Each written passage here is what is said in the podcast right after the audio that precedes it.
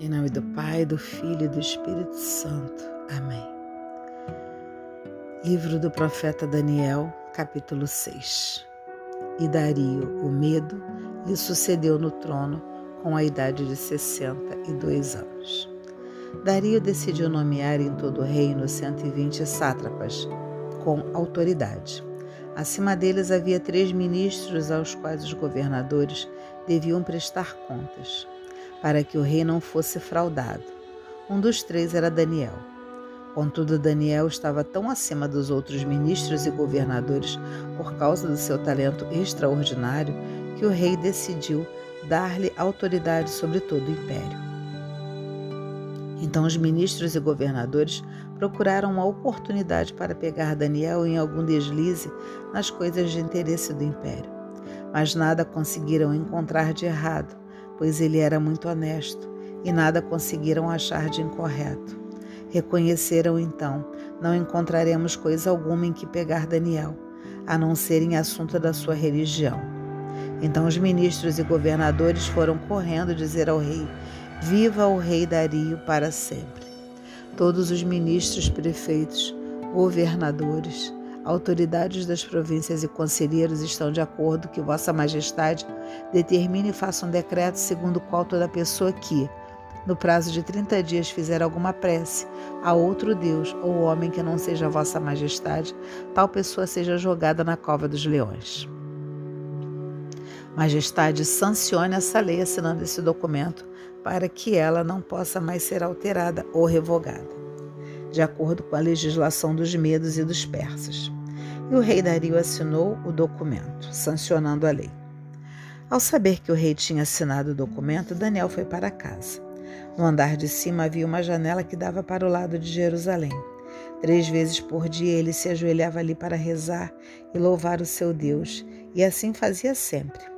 Aqueles homens correram até lá e pegaram Daniel rezando e fazendo preces ao seu Deus. Depois foram dizer ao rei: Vossa Majestade não assinou um decreto segundo o qual toda pessoa que no prazo de 30 dias fizer alguma prece a outro Deus ou homem que não seja Vossa Majestade, tal pessoa seja jogada na cova dos leões? O rei respondeu: A decisão é definitiva e não pode ser revogada, em conformidade com a legislação dos medos e dos persas. Eles disseram ao rei: Daniel, um dos exilados da Judéia, não deu importância ao decreto de Vossa Majestade, a lei que Vossa Majestade assinou e continua fazendo suas orações três vezes ao dia. Ao ouvir essa notícia, o rei sentiu-se mal e ficou preocupado com Daniel, querendo salvá-lo. Até o pôr do sol ficou tentando livrá-lo.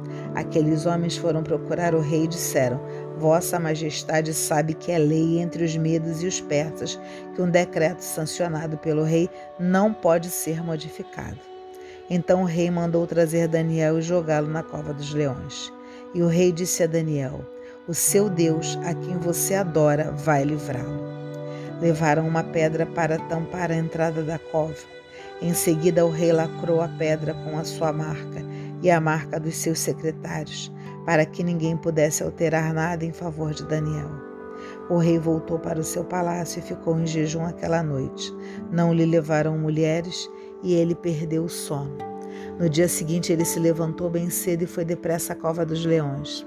Ao chegar à cova onde estava Daniel, o rei aflito gritou: Daniel, servo de Deus vivo, o seu Deus a quem você sempre adora, foi capaz de livrá-lo dos leões? Daniel disse ao rei: Viva o rei para sempre.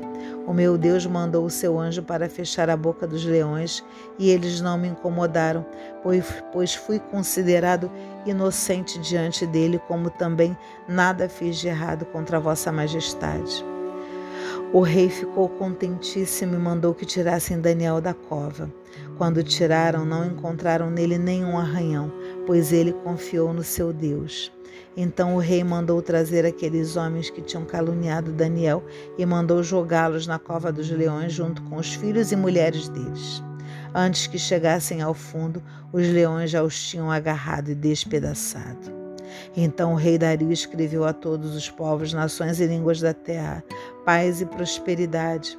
Estou promulgando o seguinte decreto: por toda parte onde chegar o poder da minha autoridade de rei, todos estão obrigados a temer e respeitar o Deus de Daniel, pois ele é o Deus vivo que permanece para sempre.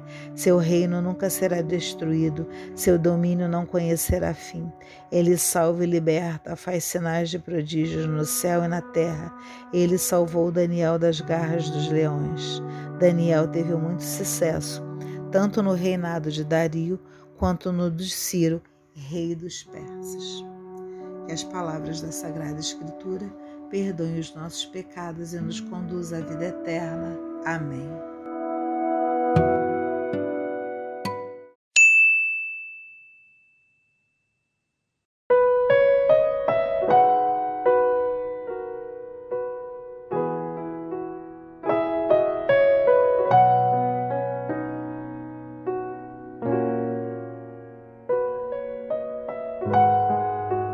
Em nome do Pai, do Filho e do Espírito Santo. Amém. Queridos irmãos, quero começar com vocês, né, essa semana, a nossa novena de Natal. Então, com o tempo litúrgico do Advento, né, nesse domingo já teremos já o domingo Gaudete, o domingo da alegria, o terceiro domingo do Advento, toda a igreja se, se prepara para celebrar a vinda do Salvador. Iluminados pela liturgia, é, nossa, é, o nosso movimento católico empreende diversas atividades para que a gente se prepare bem para o Natal.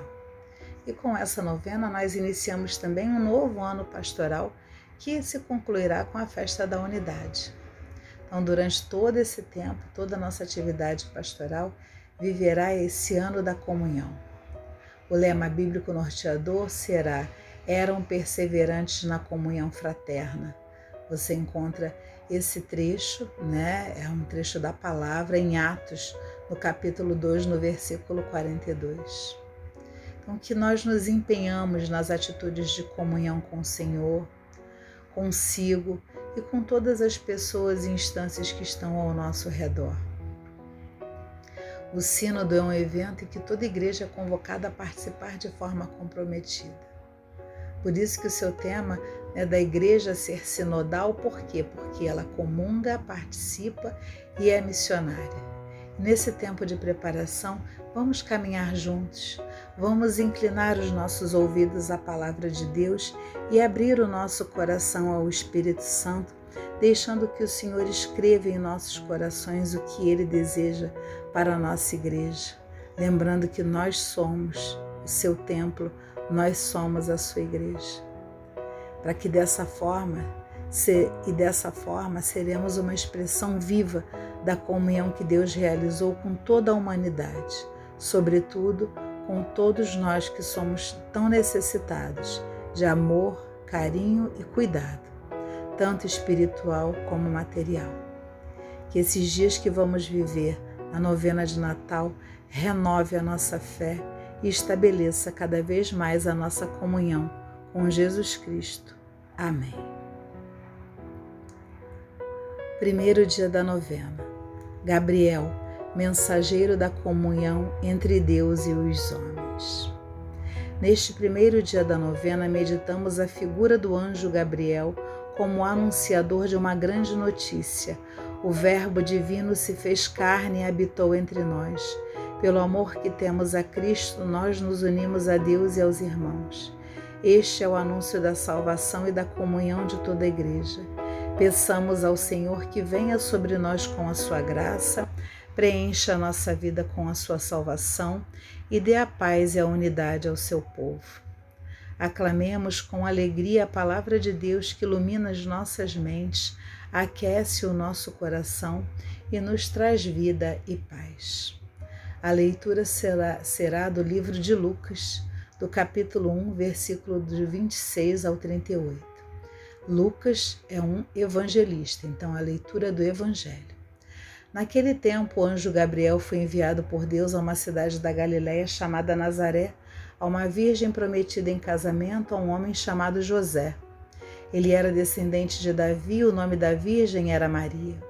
O anjo entrou onde ela estava e disse: Alegra-te, cheia de graça, o Senhor está contigo. Maria ficou perturbada com essas palavras e começou a pensar qual seria o significado da salvação. O anjo então, então disse-lhe: Não tenhas medo, Maria, porque encontraste graça diante de Deus. Eis que conceberás e darás à luz a um filho a quem porás o nome de Jesus. E ele será grande, será chamado Filho do Altíssimo. O Senhor Deus lhe dará o trono de seu pai Davi. Ele reinará para sempre sobre os descendentes de Jacó, e o seu reino não terá fim. Maria perguntou ao anjo: Como acontecerá isso se eu não conheço homem algum? O anjo respondeu: O Espírito Santo virá sobre ti e o poder do Altíssimo te cobrirá com sua sombra. Por isso, o menino que vai nascer será chamado Santo, Filho de Deus. Também Isabel, tua parenta, concebeu um filho na velhice. Este já é o sexto mês daquela que era considerada estéril, porque para Deus nada é impossível. Maria então disse: Eis aqui a serva do Senhor. Faça-se em mim segundo a tua palavra. E o anjo retirou-se.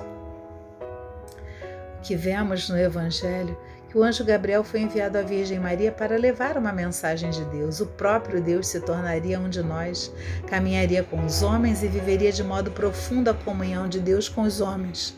Nossa fé nos ensina que, por um mistério do amor de Deus, cada um de nós tem um anjo da guarda que nos acompanha e protege do nascimento até a morte.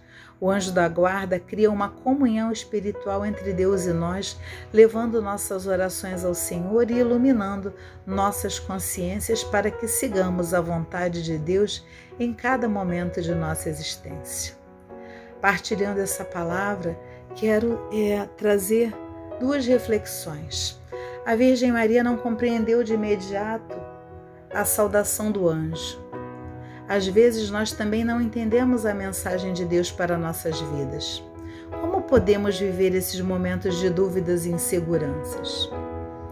O anjo explicou para a Virgem Maria o propósito de Deus para a sua vida que podemos aprender do anjo Gabriel quando precisamos explicar a vontade de Deus para as pessoas.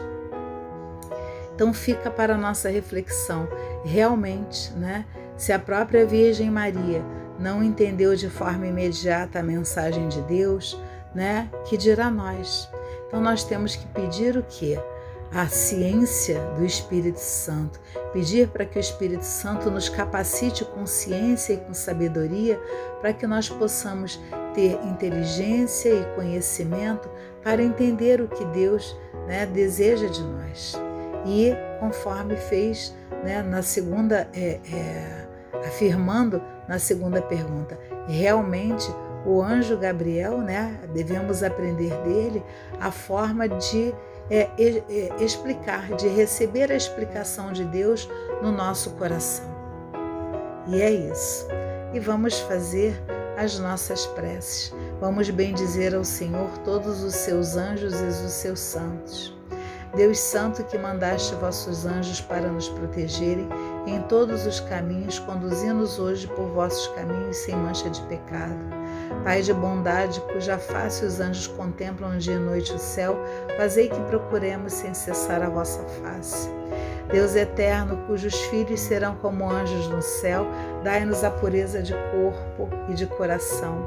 Deus Todo-Poderoso, pela intercessão de São Gabriel Arcanjo, que escutemos vossa voz e buscamos viver a vossa vontade.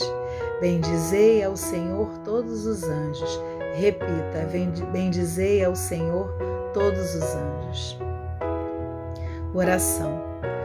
Vamos concluir todas essas preces rezando a oração que nos coloca em comunhão com o Pai. Pai nosso que estás no céu, santificado seja o vosso nome. Venha a nós o vosso reino, seja feita a vossa vontade, assim na terra como no céu. O pão nosso de cada dia nos dai hoje, perdoai as nossas ofensas, assim como nós perdoamos a quem nos tem ofendido. E não nos deixeis cair em tentação, mas livrai-nos do mal. Amém.